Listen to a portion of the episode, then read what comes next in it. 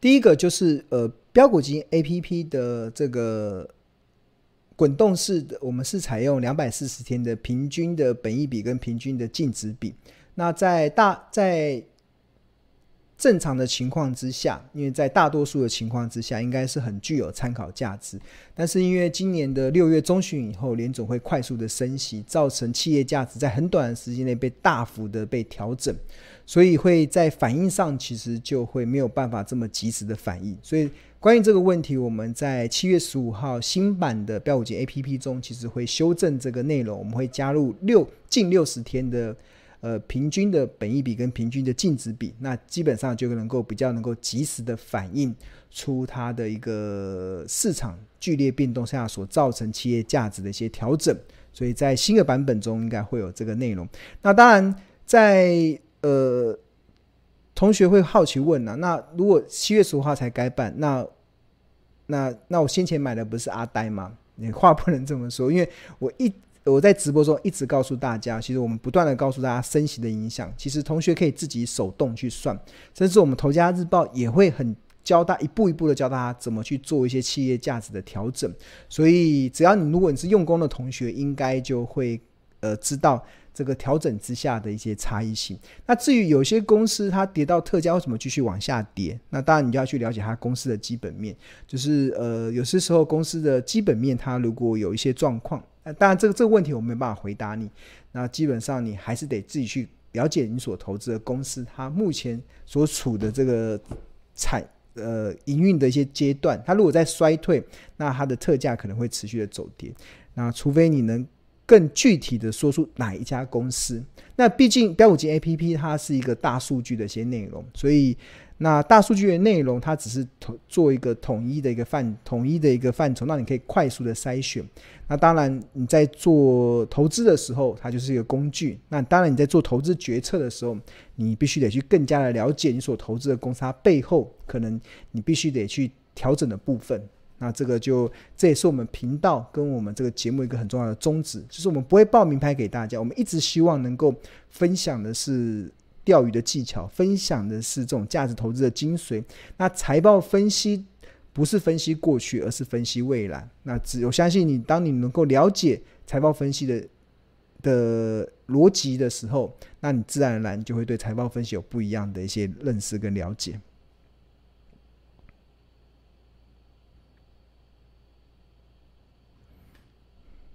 好，叶美会问说，存货周转天数三个月才公布一次嘛？那八月中才会有第二季的资料，那来追踪落底讯号能够及时吗？呃，落底讯号能够应该不行吧？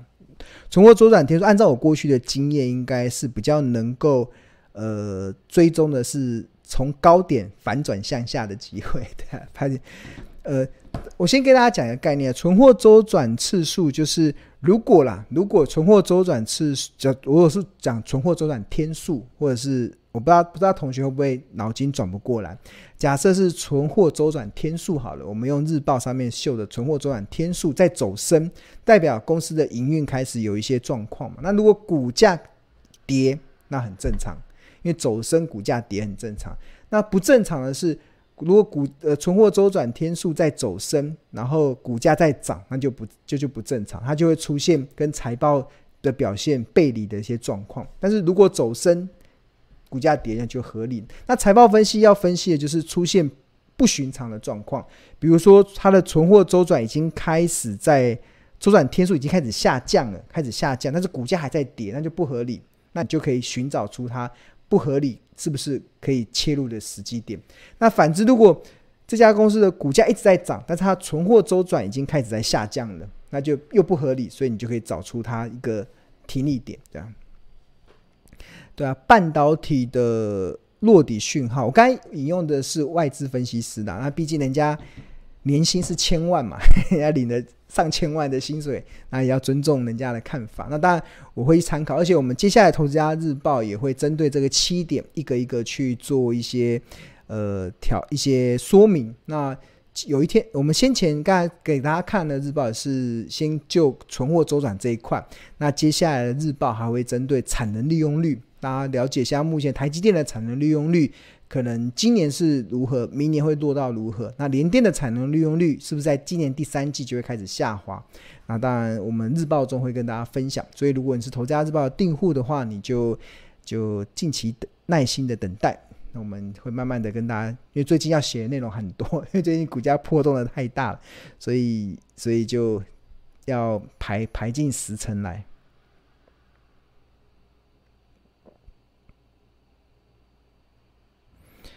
呃，Simon 是我们日报跟 APP 的学员，然后非常谢谢支持我们的商品，然后问说，呃，半导体库存的调整，资本支出所推快的营收的计算方式还呃还适合吗？除非你有看到证据，对啊，你现在能不能推估适不适合？除非你看到证据啊，有没有数据去支持你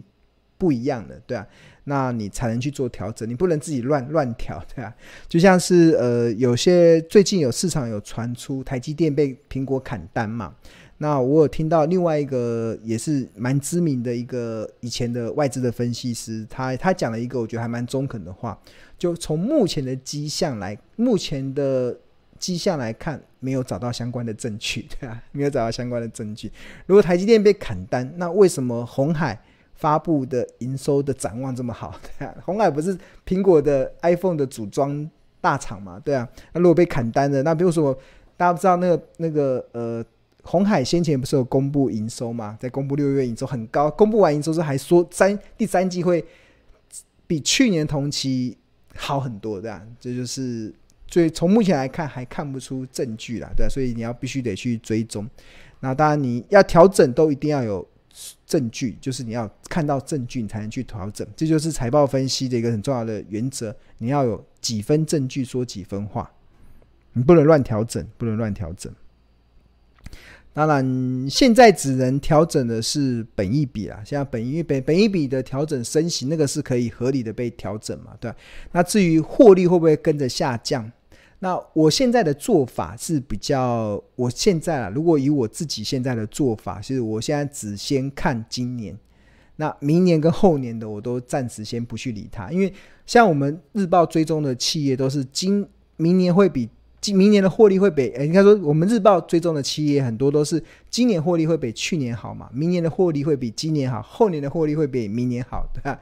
那如果你用明年跟后年的获利来看那个目标价，对啊，现在看起来好像太遥远了，对啊，所以我大家有没有发现，我最近的日报就开始聚只聚焦在二零二二年就好了，就二零二三年、二零二四年那个就我们用资本支出确实是可以推估出这个未来，但是那个就参考一下，那未来会不会转变，就看它营收的状况，然后再去做一些调整。对啊，那当然有一些保守的做法，你就打折嘛，你就打个七折，打个八折。像我们先前也有在示范例案例中也有也有也有做打折的，对啊，当然也可以打折，就是加安全边际，就是呃，巴菲特他有提到说，我们在做财报分析的时候，有一个很重要的是安全，你要预留足够的安全边际。那通常安全边际会以八折当做。当做折扣来算了，你的营收可能乐观预估到一百亿，那我打个八折，剩八十亿嘛，对吧？就预留个安全边际，然后用安全边际所计算出来的价便宜价特价去建立持股，那应该就会有更妥当一点的，对。啊，那这个这个同学因为有上过庆老师的课，所以应该听得懂我刚才所讲的一些内容。那如果刚才讲的内容大家听不懂，那就没关系，我们。日报有些教学嘛，或者是以后有机会，大家可以来上庆荣老师的课。然后有同学问说，目前的账面亏损二十趴，是否先停损出场？然后等到触底反弹讯号再再买入比较适合。哎，我呃，第一个就是你你要先了解你买的是哪一家公司，不同的公司有不同的策略，所以我没有办法。帮你回答这个问题，那我只能回答呃概念式的问题啦。就是如果你我先我在上一上一上上个礼拜的直播中有跟大家分享，就是呃停你该停损还是向下加码这件事情。那如果你买的是好公司，那当然就是向下加码，你能够确定你买的是好公司。那如果你不确定你买的是好公司，那停损就是我书中里面介绍十五趴停损，二十趴停损。那不要等到三十趴、四十趴再来停损，是因为十五趴停损，你下一次只要赚十八趴就可能够回本；二十趴停损，你下次好像只要赚二十五趴就能够回本。但是如果你已经亏到三十趴再来停损，你下一次要赚四十三趴才能回本。那如果你亏到五成再来停损，哇，你下次要赚一倍。那当然就必须得前提是你是投资什么公司。那如果你不确定是不是好公司，那当然就你如果。你停损就是保保留你的资金嘛。那如果你确定是好公司，那当然就如果你有资金就只就持续的向下加嘛。那刚才这位同学有问到说，那可以等到底部确认我再进场。呃，我以我自己的经验呐，对啊，我可能能力没有这么厉害的。以我自己的经验，我永远不知道底部在哪里，对啊，我永远抓不到底部，对啊，因为呃，底部在哪里哦，对啊，呃。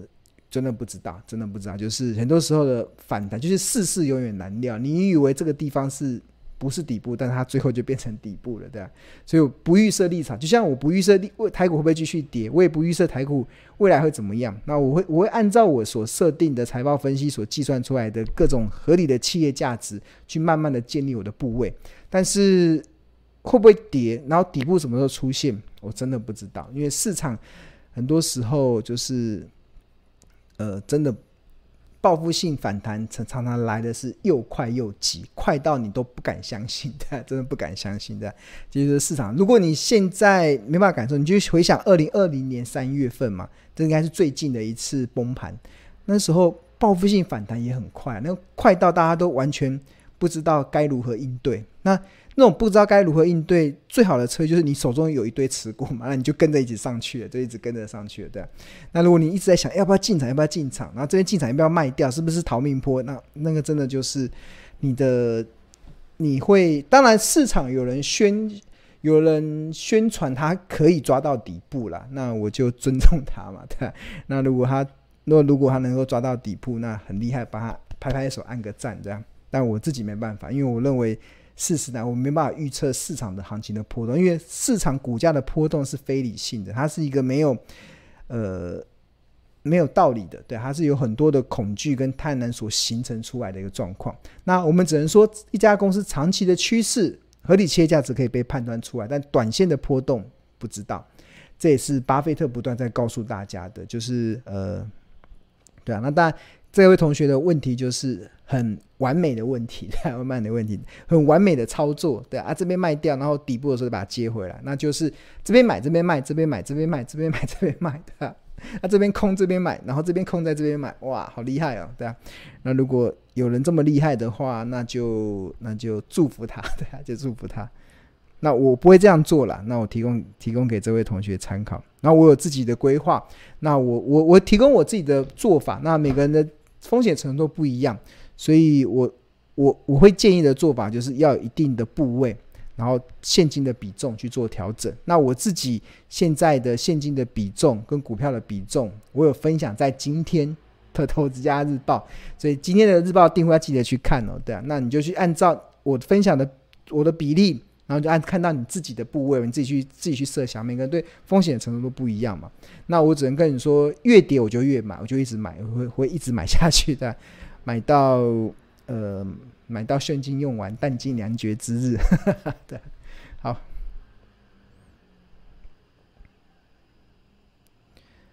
OK，然后 Michael 问说。麦麦 Michael 也是我们大满贯的学员，谢谢。所谓大满贯学员，就是买了日报，买了 APP，然后买了庆老师的书，然后还上过庆老师的课，非常谢谢支持。然后请问老师，面对未来可能衰退的公司，除了业绩打八折的安全边际外，母公司的税后净利是否可以啊？可以啊，就是尽量就用近年来的平均值去算，因为其实因为去年呐、因为台湾的厂商获利都很好，所以如果你采用近四季的税后净利率去看的话，常常会过度的乐观，因为去年的基期很高嘛。所以过去其实常常以来，我常常会喜欢做的，如果我是要长期持有，我会去喜欢把它的高山低谷时间拉长，我把它要。的平均值拉，我会把它采用的时间拉长，才能把它的高山低谷算进来嘛。然后采用一个平均值，就过去的五年过去，如果你的投资的公司很久，你用过去的十年，哇，那个高山低谷的平均值更更好，对啊。那那这样子应该会更更能，因为现在的现在很多用财报分析的盲点就是会会怕会用到去年过度。获利好的时候的数字会产生过度乐观的一些内容，那这些都是在做呃目前所遭遇的一些状况，所以同学要尽量避免这样的状况。所以，我像我们的存股圣经也是一样，存股圣经的策略就是采用近五年的平均，我不会用我不会用去年的获利来用算今年的值利率，有些公司都飙高了，像。像那个货柜三雄，阳明海直接超高了，就好便宜，好便宜哦，对啊。但是那是直利，那是用去年获利很，它能一直维持这么好吗？真的不知道，所以我会把它平均起来，那这样子会比较合理的去算，对。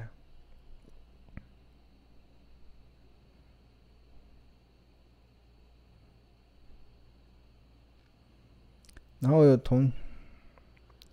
联咏就是面板嘛，那面板它的问题就是去年。大家宅在家里，大家都大量的买电视，大量的买换电脑，对啊，那现在机器高了，它就开始修正了，所以它的获利的高峰确实过了。那获利的高峰已过了，那就开始要接受它衰退的过程。那衰退的过程到一定的价值就会有价值了。那面对这种获利衰退，最好的方式，如果你要再找，我过去有分享过了，我们也。用在很多的股票在走走跌的过程中，就是获利长期衰退的公司，信号方式就是用这个月 K D，如果它出现低档黄金交叉，你再来开始思考布局的点，那这会相对安全。如果你不够了解这家公司，如果你很了解这家公司，那当然就不需要，你就你就可以算出它到底多少钱。真正够了解一家公司。那你就比市场更有能力去评价这家公司。那你说说多少就是多少，对啊，你要你要这个这个自信嘛，对啊。